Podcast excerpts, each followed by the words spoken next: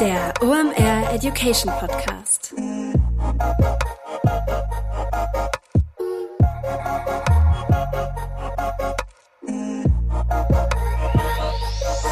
Es ist mal wieder Montag, Zeit für eine neue Folge OMR Education. Mein Name ist Rolf Herrmann. Ich bin der Chefredakteur der OMR Reports. Heute geht es um die Frage aller Fragen. Pricing. Was darf ein Influencer kosten? Also nicht ein Influencer, sondern die Dienstleistungen, die er anbietet. Also wenn du Influencer-Marketing betreibst und da die passenden Influencer für deine Kampagnen einbindest. Ich habe mir einen tollen Gast dafür eingeladen, der das sehr gut erklären kann. Sven Wedig, CEO von Vollpension Medien, ist wieder da. Sven war schon zwei oder dreimal hier im Podcast und ihr wisst, wenn Sven da ist, dann geht es immer um sehr viel viel transparent und Tacheles. Das mag ich sehr an ihm. Und wir nehmen heute mal wirklich auseinander. Wie setzt sich so ein Preis zusammen? Was ist ein guter Deal? Was ist ein schlechter Deal? Vor allem auch, was ich sehr interessant finde, ist, wenn ihr mit Agenturen und nicht mit den Influencern direkt zusammenarbeitet. Wie nimmt man mal so einen Kostenvoranschlag oder so ein Angebot auseinander? Also wie erkennt man da schwarze Schafe? Was ist seriös? Was ist unseriös? Und ja, wir machen auch mal einen Schritt zurück dabei und überlegen mal ja, wann ist eigentlich für welches Ziel Influencer-Marketing sinnvoll und was darf das dann da an welcher Stelle kosten. Legt euch Zettel und Stift bereit. So viel kann ich versprechen. Das ist wirklich sehr viel Mehrwert mal wieder, ganz viele Praxistipps. Und wenn ihr im Influencer-Marketing unterwegs seid und vor allem auch mal so ein paar Rechnungen vor euch liegen habt, ähm, schaut doch mal auf die Rechnung, ob ihr vielleicht mit dem einen oder anderen Dienstleister nochmal nachverhandeln solltet. So, bevor wir jetzt in die aktuelle Episode starten, hier der Präsenter der aktuellen Episode.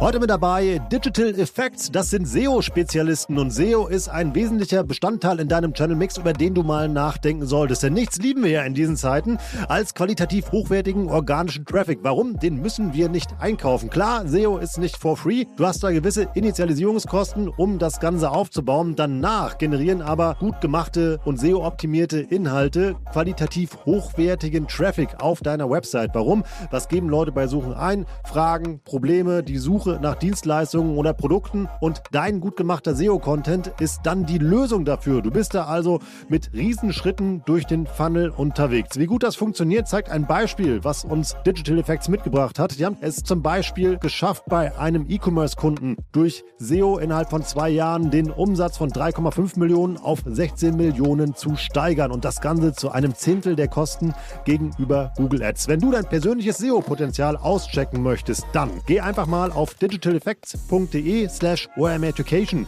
Da kannst du dich nämlich für eine Beratung anmelden, um dein SEO-Potenzial einzuschätzen oder dir auch mal eine zweite Meinung einzuholen. Sicher dir also jetzt den kostenlosen SEO-Check bei Digital Effects unter digitaleffects.de slash omeducation.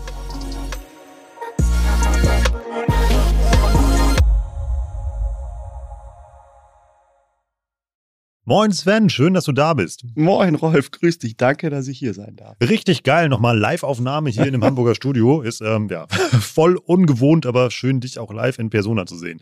In guter alter OMR Education Podcast Tradition. Das erspare ich dir nicht, obwohl du schon Wiederholungstäter hier bist. Wer bist du, was machst du da und warum ist es eine saugute Idee, mit dir über das Thema Influencer Pricing zu reden?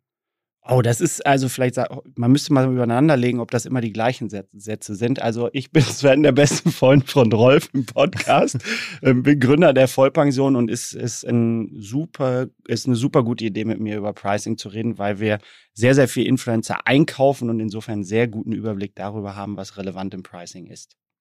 Und das wollen wir heute mal auseinandernehmen, weil wir wollen ja wissen, irgendwie, was kostet der ganze Bums und was kann man damit machen. Aber lass uns erstmal jetzt mal in die Branche reingucken, denn da ist ja einiges im Umbruch. Als ich vor fünf Jahren bei OMR angefangen habe, war Influencer Marketing noch so ein bisschen wilder Westen. Da haben wir uns eben halt ja auch kennengelernt. Und mittlerweile ist das ja irgendwie eine richtig etablierte ähm, Online-Marketing-Disziplin mit Regeln, habe ich das Gefühl. Oder bin ich da vollkommen falsch unterwegs? Ja, also etabliert glaube ich auf jeden Fall. Das ist einfach, weil sich das gesamte Thema ja Richtung digital weiterdreht und auch quasi unaufhaltsam das Rädchen weiterdreht. Und insofern gehört, gehört glaube ich, zu einem guten Marketing-Mix immer mit einer relevanten Prozentzahl auch Social Media und damit auch Influencer-Marketing. Was Regeln angeht, glaube ich, erleben wir immer noch so verrückte, gute wie negative Dinge, wie wir es vor fünf Jahren zusammen das erste Mal erfahren haben. Insofern ist es, glaube ich, ein andauernder Lernprozess, ähm, der auch für uns eigentlich nie endet. Aber ja, das, das Social und das Influencer-Game dreht sich doch recht äh, mit einer recht hohen Geschwindigkeit. Was sind denn da so neue Trends oder Entwicklungen, die du da so siehst, die man mal erwähnen sollte?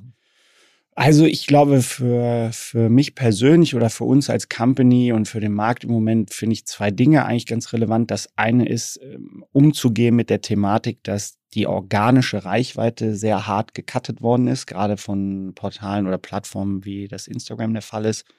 Also in der einfachen Mathematik, du hast irgendwie eine Million Follower, aber die Millionen erreichst du nicht mehr als Influencerin, sondern ähm, es sind vielleicht noch im Schnitt 10 Prozent. Ähm, ich glaube, wenn du jemanden findest, der 30, 40 Prozent hast, hat, dann ist das schon ein sehr, sehr guter Wert. Ähm, es kann aber auch gut sein, dass das im Schnitt irgendwann mal deutlich unter 10 Prozent sind. Insofern sind das andere Voraussetzungen weil die Influencer selber nicht mehr die Menge an Leuten erreichen, die sie als Fan, als Basis haben und du als Werbetreibender natürlich dir dessen bewusst sein musst, dass du da eine gewisse Diskrepanz hast, also ein Gap hast. Ähm, das ist das eine.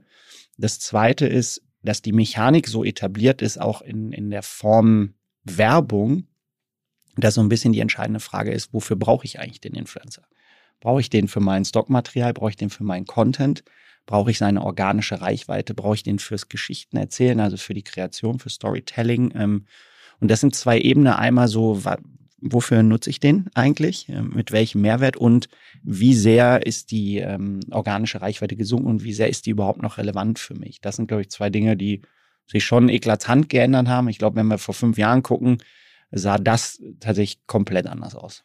Da es ja so aus, sympathischer Mensch hält Produkt in die Kamera und dann läuft er schon. Ähm, das war dann ja so die Kampagnenidee.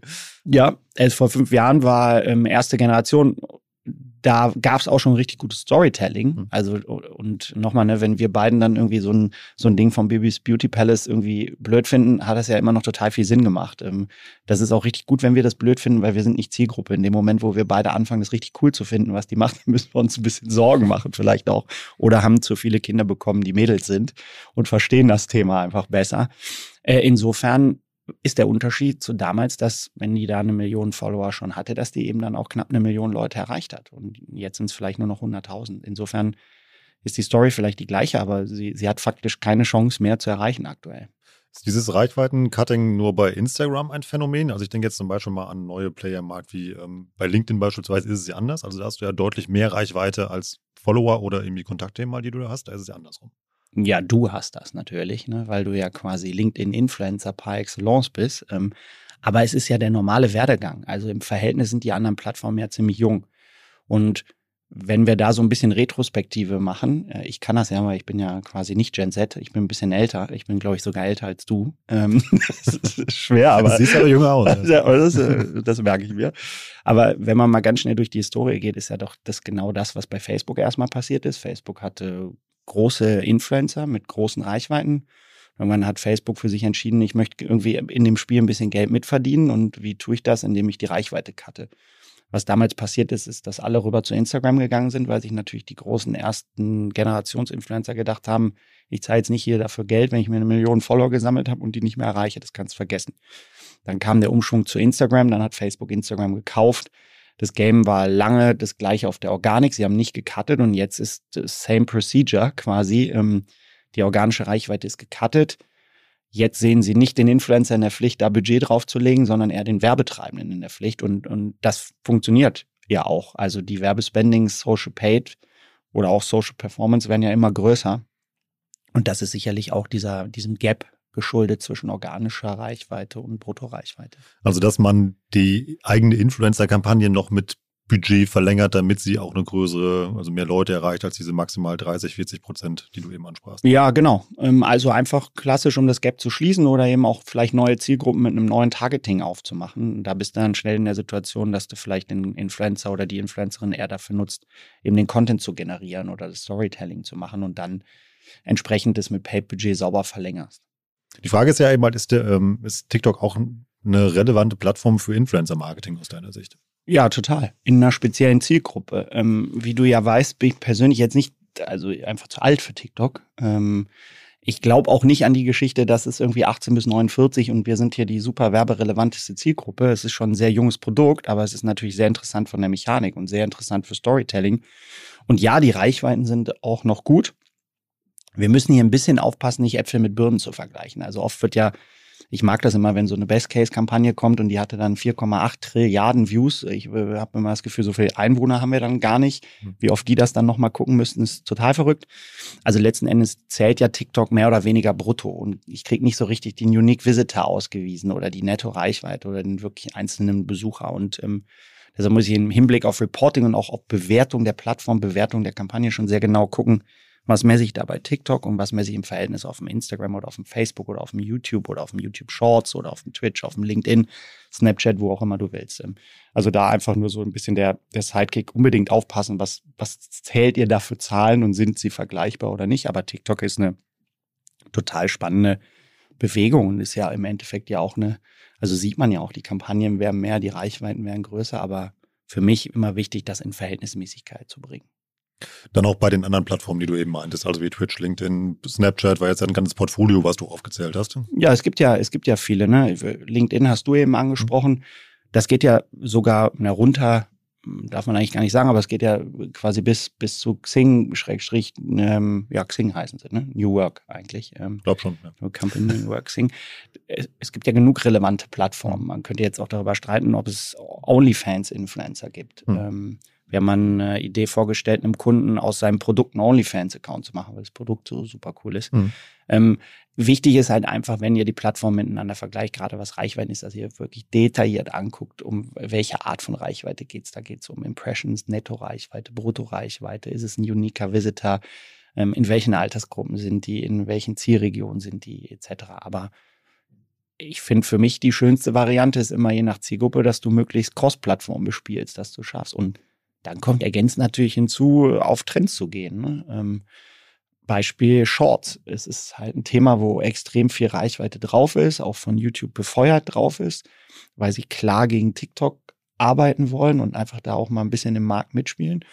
Ja, und dann hast du plötzlich die Rede vertikales Video, wieder kürzere Geschichten, schnelleres Storytelling, wieder ein nicht einen Schritt zurück, aber einen Schritt hin zu einem YouTube-Influencer, der vielleicht in der Basis früher vor fünf Jahren noch sehr, sehr teuer war im Product Placement und über Shorts jetzt vielleicht einfacher erreichbar ist. Also insofern never ending äh, Story. Also das Ding ist immer in Bewegung. Und das Portfolio ist halt irgendwie größer geworden, würde ich daraus ableiten, dass man dann immer dann auch immer für seine Kampagnen mal einfach gucken muss, wo man immer seine Zielgruppe erreicht und also viel präziser dann sein Budget einsetzen, als einfach mit der Gießkanne rauszukippen. Exakt. Also ich, ich meine, das habe ich nun wirklich schon relativ häufig gesagt und da bleibe ich bei das ist nicht nur größter Fehler, sondern auch größte Chance, einfach früher im Zielgruppenmatch, also gucken, was ist meine Persona, wo bin ich da unterwegs und die wirklich mit den Plattformen zu matchen, um, zu, um nicht unnötig digital da Streuverlust in Kauf zu nehmen, weil das ist eigentlich Quatsch in einer Disziplin wie Social. Bewusst ähm, Streuverlust in Kauf zu nehmen, ist nicht nötig. Ist Influencer-Werbung oder sind Influencer-Kampagnen teurer geworden? Weiß ich nicht. Pauschal würde ich sagen, nein. Ähm, ich würde sagen, vielleicht sogar absolut günstiger, weil es mehr Player gibt und mehr Budget im Markt. Und das ist dann Angebot- und Nachfragephänomen. Man sagt ja schnell so ein bisschen im 30 Jahre, dann ist es bei LinkedIn teurer oder bei einem Mikro-Influencer oder Makro-Influencer teurer. Ich glaube, ganz entscheidend ist, dass man sich halt bewusst ist, was, was kaufe ich ein und was brauche ich. Und dann gibt es gute Deals und schlechte Deals. Ähm, es liegt aber sehr an einem selber. Ich, was es halt immer noch nicht gibt und wahrscheinlich auch nie geben wird, ist so die klassische Mediadatentabelle oder irgendwie eine Excel, wo jeder einfach eintragen kann. Und das gilt übrigens für alle so ein bisschen wie in der alten Welt IVW und Argov und dann kann ich da Reichweiten ablesen und dann mache ich einen TKP draus, weil der ist, steht so in den Mediadaten. Das wird es nicht geben. Deshalb wird es immer ein bisschen wilder Westen sein, was das hm. Pricing angeht. Kann man denn, ähm, was ist denn ein guter Deal, weil du das eben ansprachst? Also kann man das preislich festmachen?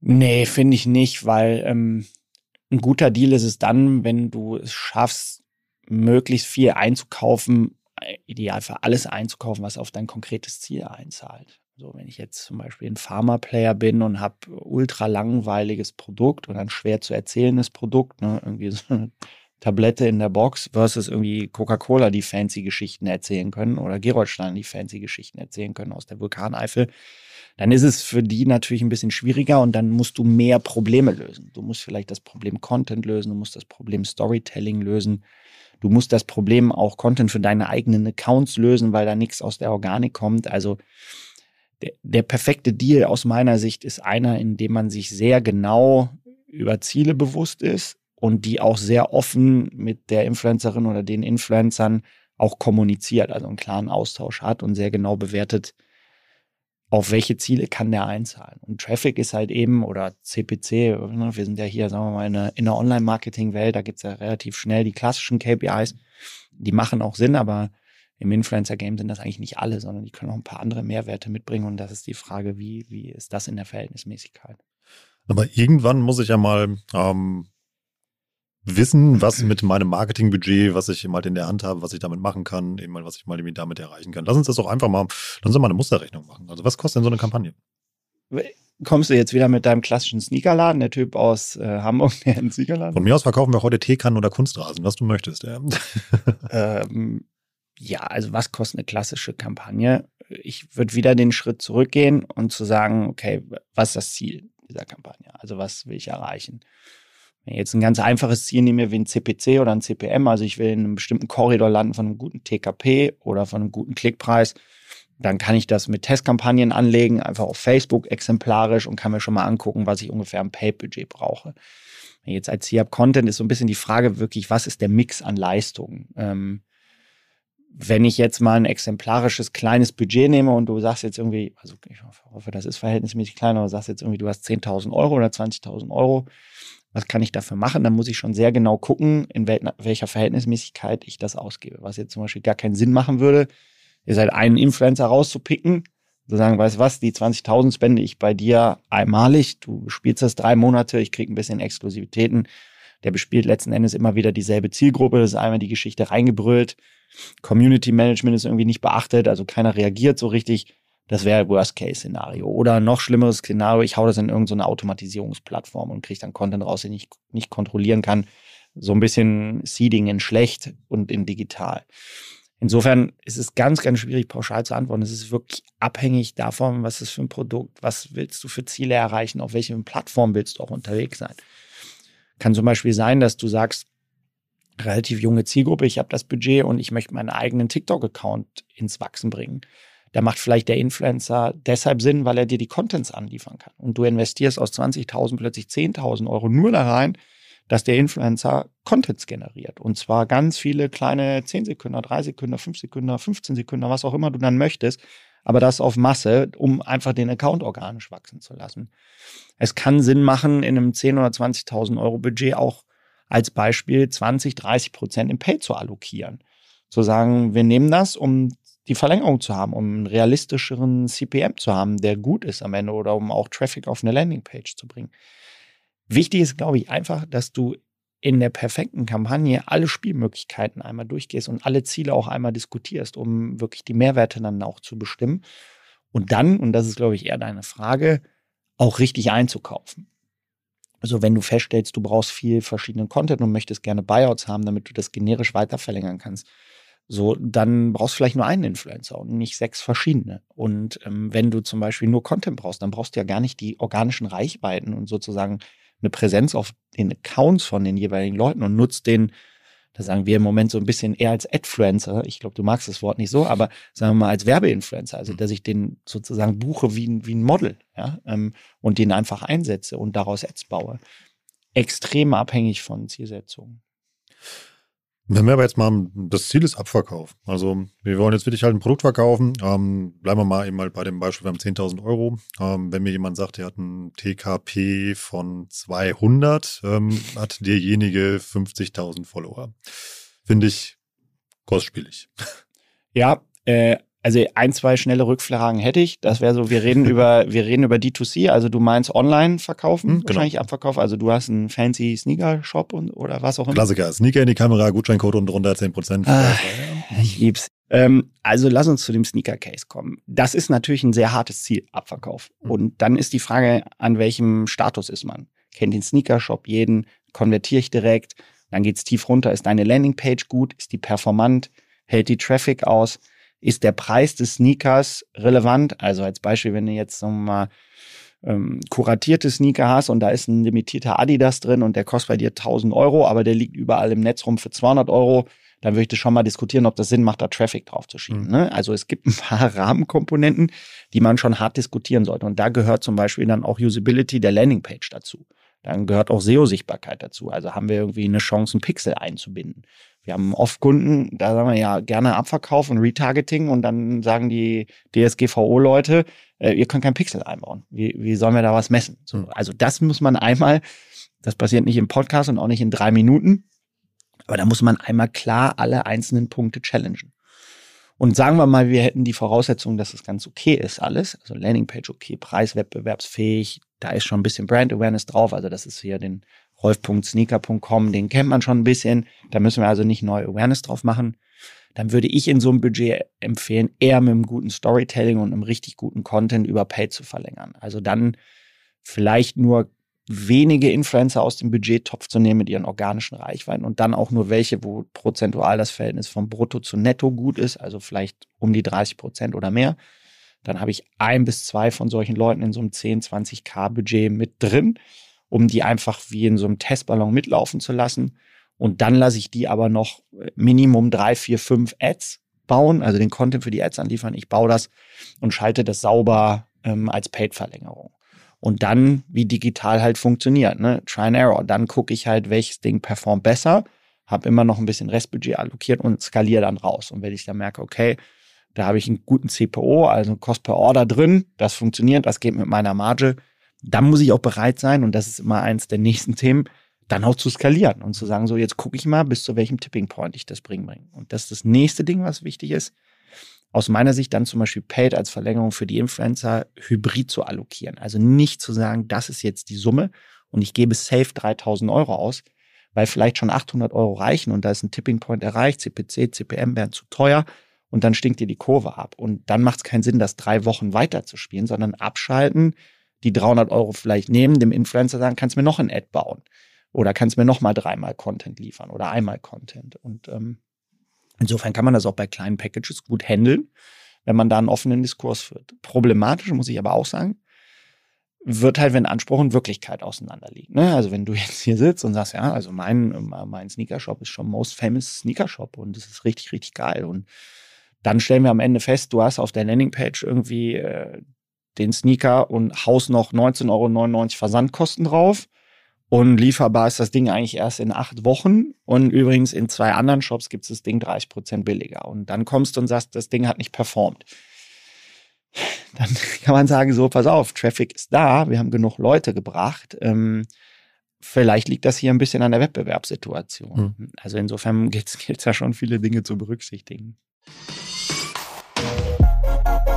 Heute mit dabei Pipedrive, neues Jahr, neue Ziele und vor allem, wenn du im Bereich Sales arbeitest, egal ob in einem großen oder kleinen Unternehmen, hast du sehr konkrete Sales-Ziele, die du erreichen sollst und vor allem auch möchtest. Ein strategischer Vorteil ist es dabei, wenn du den Überblick behalten kannst. Und dafür brauchst du das passende CRM und das ist Pipedrive. Pipedrive ist mehr als nur eine stumpfe Pipeline. Pipedrive bündelt nämlich alle relevanten Informationen zu einem Kunden für dich. Darin findest du sämtliche Vertriebsaktivitäten und Gespräche und vor allem verpasst du auch so keine Nachfassaktion und steigerst so signifikant signifikant deine Abschlusschance. Wir benutzen das hier bei OMR selber und es ist wirklich richtig einfach zu bedienen und sich darin zurechtzufinden und ein richtig tolles Tool. Also jetzt einfach mal pipedrive.com aufrufen und sicher dir da deine 14-tägige kostenlose Testversion und erreiche so viel einfacher deine Ziele für 2024.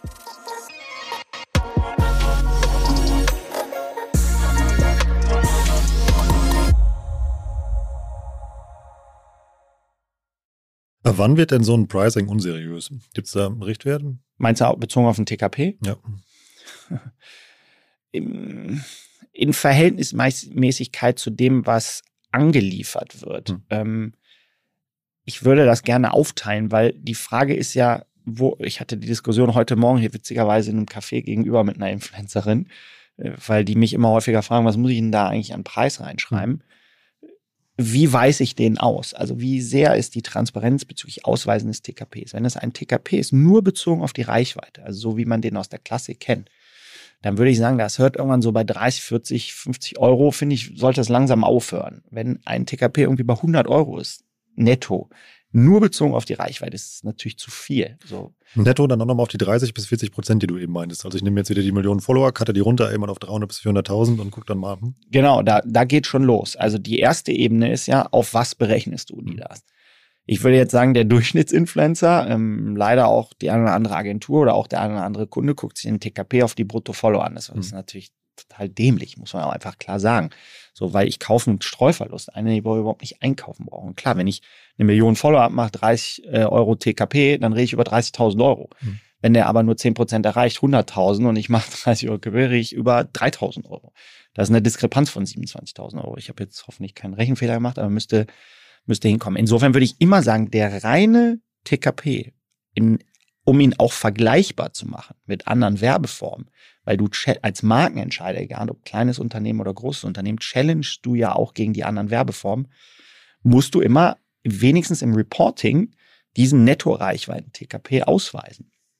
Weil du dann ja wirklich challengebar bist. Du kannst ja dann hingehen und sagen, guck mal, ich habe hier Netto-TKP nur auf die Reichweite von, ich sage jetzt irgendwas, 17 Euro und du hast hier eine 1 Eintel 4C gebucht, die kostet 65 Euro netto auf die Reichweite, weil die muss ja auch noch produzieren, herstellen. Deshalb auf jeden Fall den TKP erstmal per Definition raustrennen. Hm. Oft wird es ja in Packages gemacht. Da schreibt ja der Influencer oder die Agentur so, der kostet jetzt 5000 Euro. Und ist übrigens der Drehtag mit drin, das Buyout mit drin, die Exklusivität mit drin, der VIP-Bonus mit drin, die Anfahrt mit drin, die Abreise mit drin, die Übernachtung, was auch immer. Mhm. Ähm, deshalb ist das im Übergang auch zu dem detaillierten Pricing extrem wichtig, rauszufiltern, welcher Euro in dem Angebot ist für was. Und ich finde, wenn du die Transparenz reinbringst, dann kannst du es auch viel besser diskutieren. Das ist oft, wenn ich dann, also ich krieg's ja nicht mehr so oft, aber ich sag mal, ich bin dann eher bei uns die Eskalationsstufe, da kommt dann, hier will einer wirklich extrem viel Geld haben und kannst du noch mal rein und dann gehe ich rein und sage immer, lass doch mal aufschlüsseln. Also ich habe jetzt verstanden, du willst 100.000 Euro haben für die und die Leistung aber könnten wir das ein bisschen klären? So, wie viel davon ist für die Exklusivität, wie viel ist für den Bau und so mhm. weiter und so weiter. Also sozusagen den Preis wirklich mal richtig zu sezieren. Und dann werden Dinge ja ganz anders sichtbar. Ne? Dann kannst, können wir darüber diskutieren, wenn ich dich jetzt als Influencer buche und ich brauche dich irgendwo auf einem Event und du postest das auf LinkedIn und sagst, ich habe irgendwie Reichweite X, dann sage ich, okay, aber der eigentliche Tag, der du da bist, kostet er jetzt 800 Euro, wie vielleicht bei so einem Fotografen, oder kostet er 50.000 äh, Euro wie vielleicht bei Paul Ripke mhm. oder bei irgendwem anderen. Ähm, so, hast du einen VIP-Bonus? Ja, nein, vielleicht. Mhm. Und ähm, das muss man aufschlüsseln. Das ist, glaube ich, ganz, ganz wichtig in dem Game. Und es ist auch nur fair, das aufzuschlüsseln. Und die Leute, die es nicht aufschlüsseln wollen, ja, ich glaube, dann kriegst du in Kombi mit, ich schicke dir deine Insights, ich schicke dir meine Insights nicht und ich schlüssel den Preis nicht auf, dann weißt du auch schnell, wie viel Sinn das macht, mit den Leuten zusammenzuarbeiten.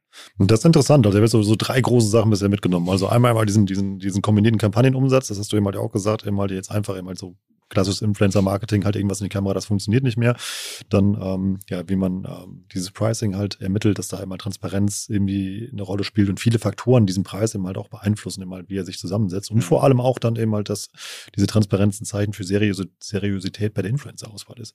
Ja, und ich glaube im ganzen Ökosystem, also wenn wir jetzt mal alle Verhältnismäßigkeiten nehmen, dann ist das natürlich etwas, was eine eine gute Bewertungsmöglichkeit und damit eine totale Offenheit reinbringt zwischen Influencer und Agentur.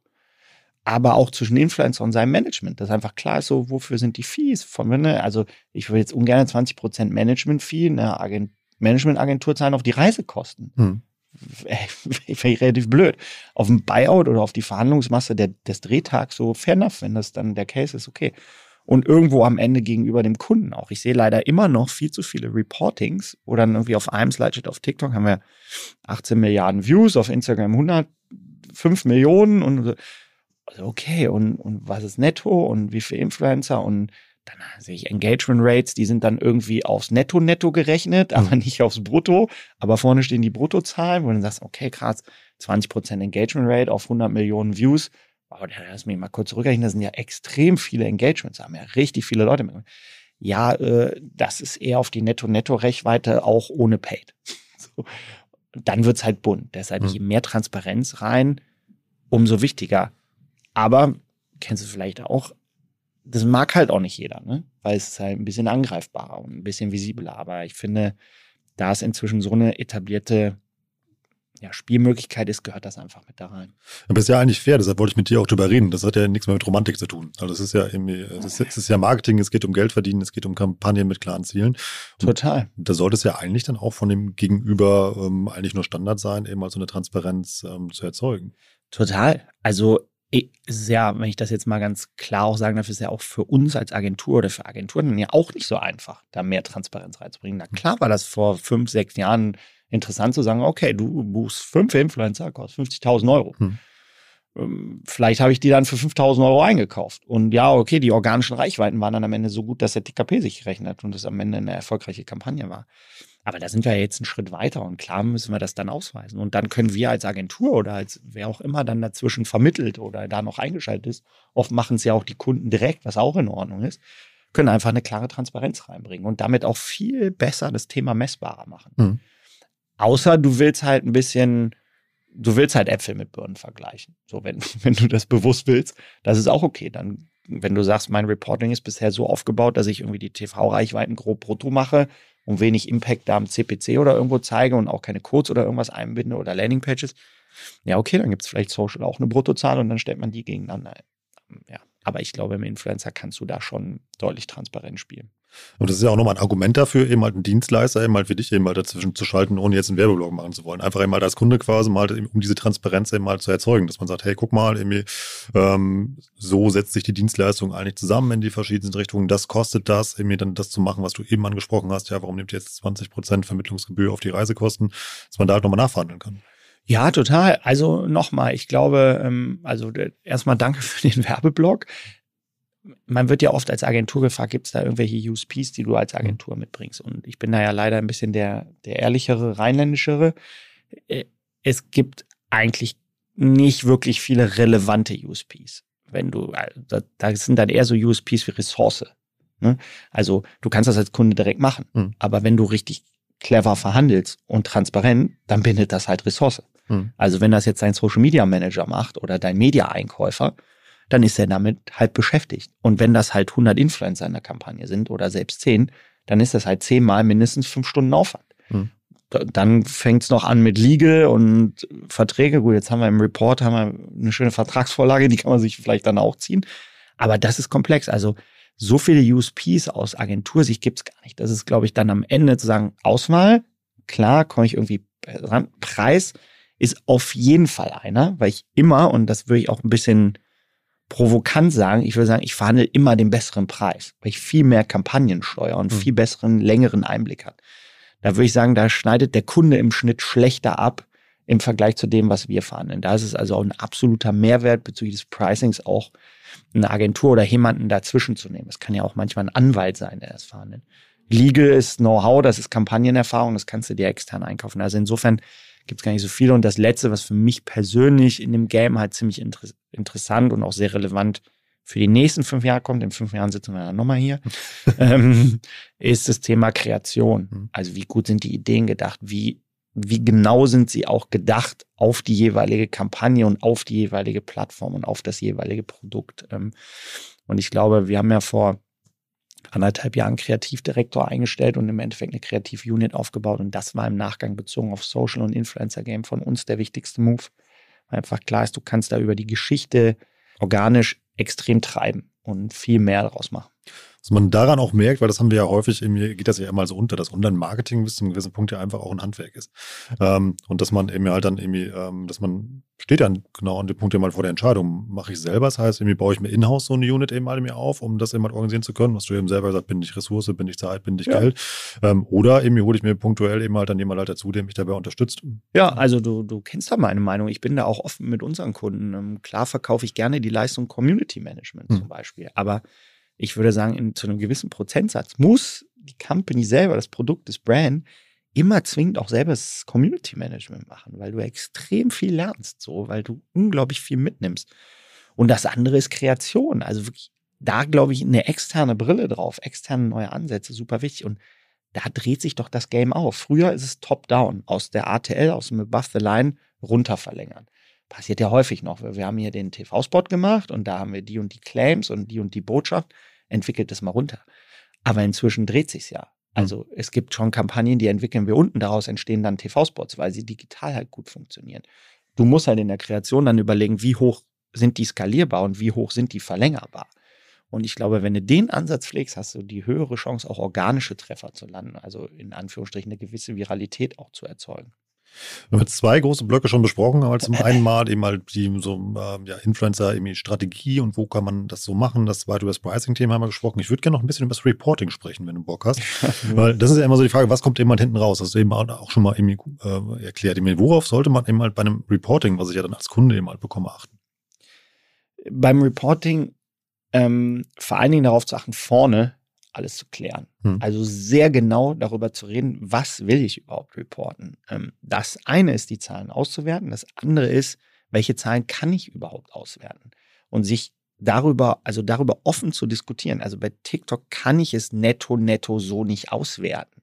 Ich kann auch keine Absprungrate in einem Video auswerten. Hm. Bei Instagram in den fünf Sekunden, 15 Sekunden kann ich in den ersten drei sagen weg, aber ich kann nicht mehr zwischen vier und 15 sagen, ob weg. Das kann ich bei YouTube zu jedem Zeitpunkt. Also ich kann genau sehen, wann gehen die aus meiner Story raus. Das heißt, wenn ich vorne ein Gespräch habe und wir darüber reden, wir bauen die Kampagne, wir bauen Ziele, dann ist immer die Frage, wie übersetze ich diese Ziele in eine Messbarkeit im Reporting?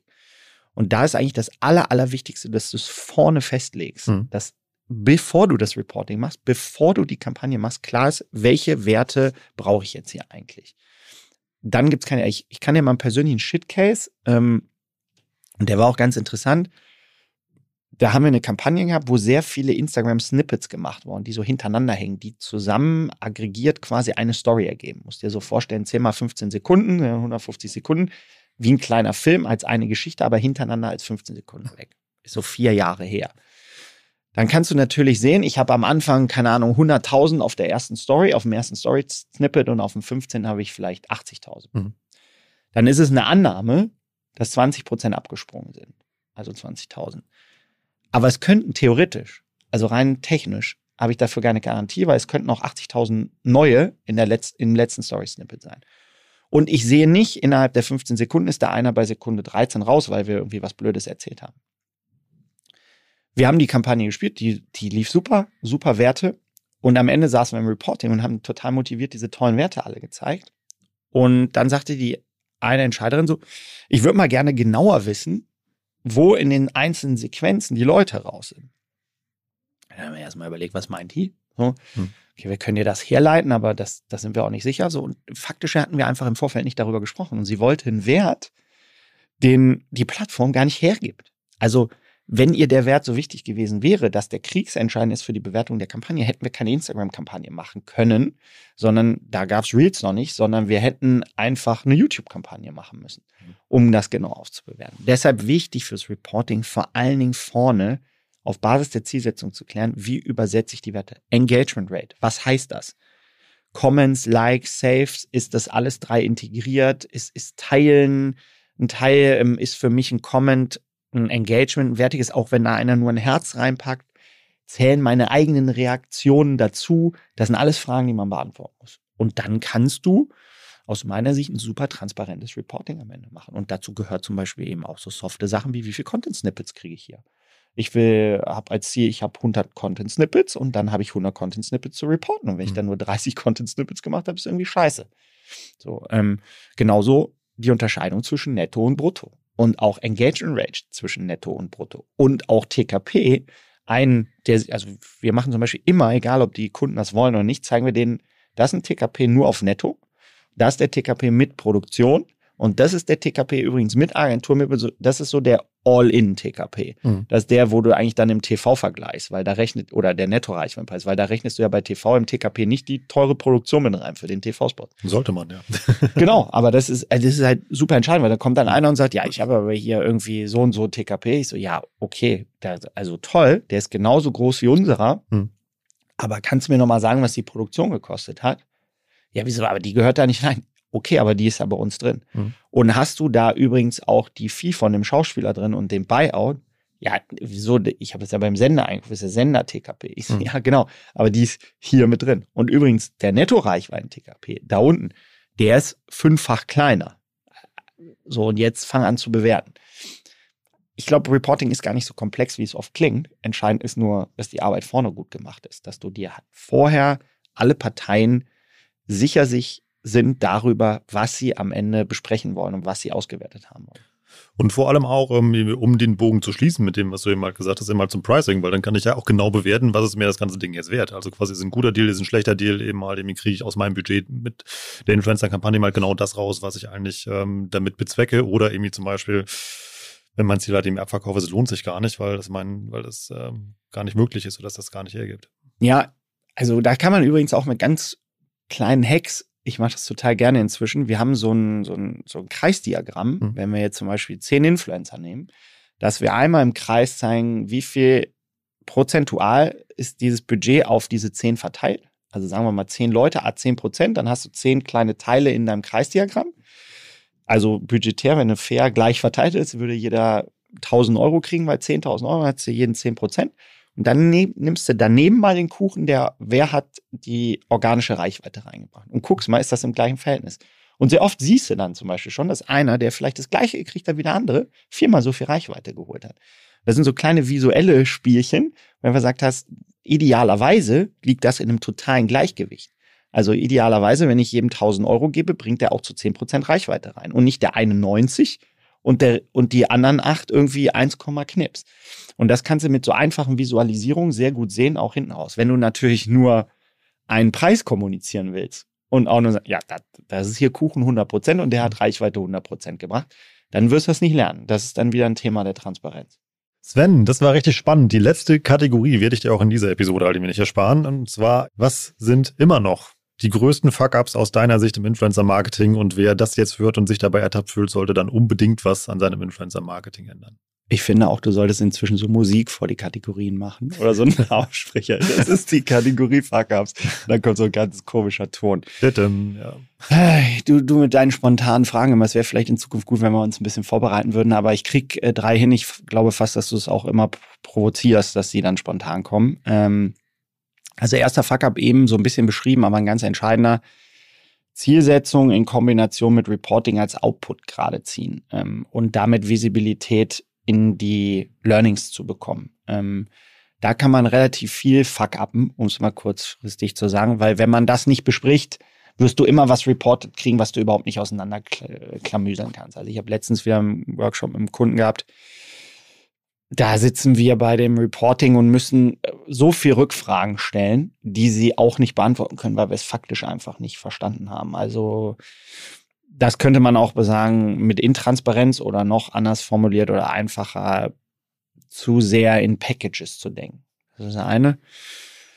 Zweiter Fuck-up, ähm, sich in Bruttopreise reinzulabern zu lassen. Also sowohl von Influencern als auch von deren Managements, aber eben auch von den Agenturen, sondern sehr genau sich darüber bewusst zu sein und sich auch anzugucken, wie sehen die Nettoreichweiten aus der einfachste Hack, also ist es wirklich sehr einfach, das zu vermeiden. Sagen, okay, Preis habe ich verstanden, bitte dividier mir einmal die Leistung aus und schick mir mal Story and Post Insights der letzten zwei Wochen. Danke bitte. Mhm. Und wenn die nicht kommen, dann danke auf Wiedersehen.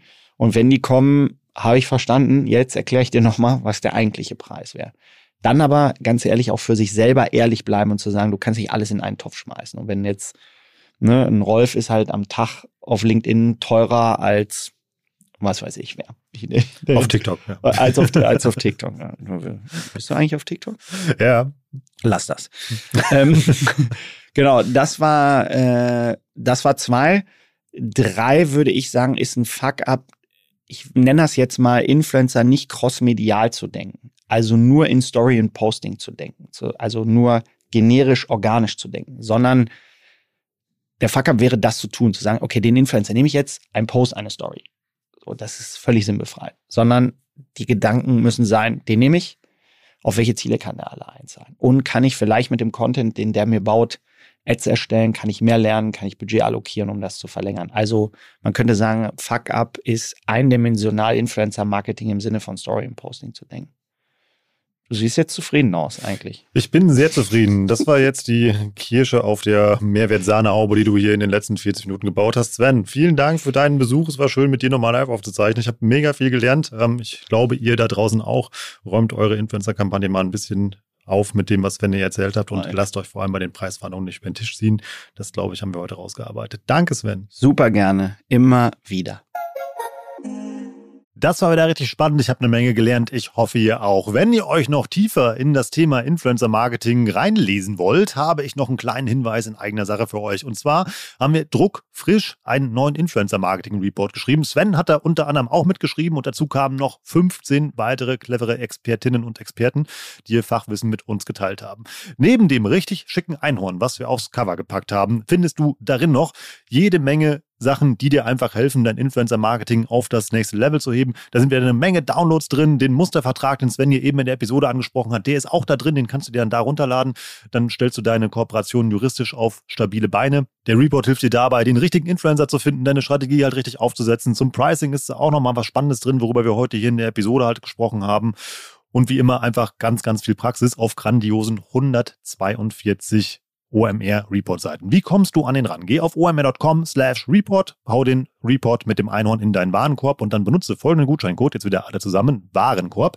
Mit dem bekommst du 10% auf den Influencer Marketing Report. Ansonsten freuen sich André Tarek und ich natürlich immer über fünf Sterne bei Apple Podcasts, wenn du die da lässt. Wenn du eh dabei bist, schreib da gerne mal einen netten Satz dazu, warum dir dieses Format gefällt. Das bringt uns richtig viel, um mit dem Format noch mehr Leute zu erreichen. Oder lass uns bei Spotify einen Daumen nach oben da. Und am aller, allerbesten, nimm den Link dieser Episode, pack ihn in einen Post bei Facebook, Instagram oder LinkedIn oder wo auch immer. Teil ihn mit deinem Netzwerk. Tag darin ein, zwei Leute, die das Thema Influencer Pricing angeht und die darüber mehr erfahren sollten. Und dann lasst uns einfach mal in eine Diskussion starten. Also taggt auch gerne OMR Education oder Sven oder mich unter dem Beitrag und dann diskutieren wir mit euch gerne weiter zum Thema Influencer Pricing und wie ihr das seht. Sind das gerade toxische Dinge, die da unterwegs sind oder ist das einfach eine faire Bezahlung? Ich bin gespannt auf eure Meinung und auf eure Posts. Ich bin Rolf, das war OMR Education für heute. Tschüss aus Hamburg. Ciao, ciao.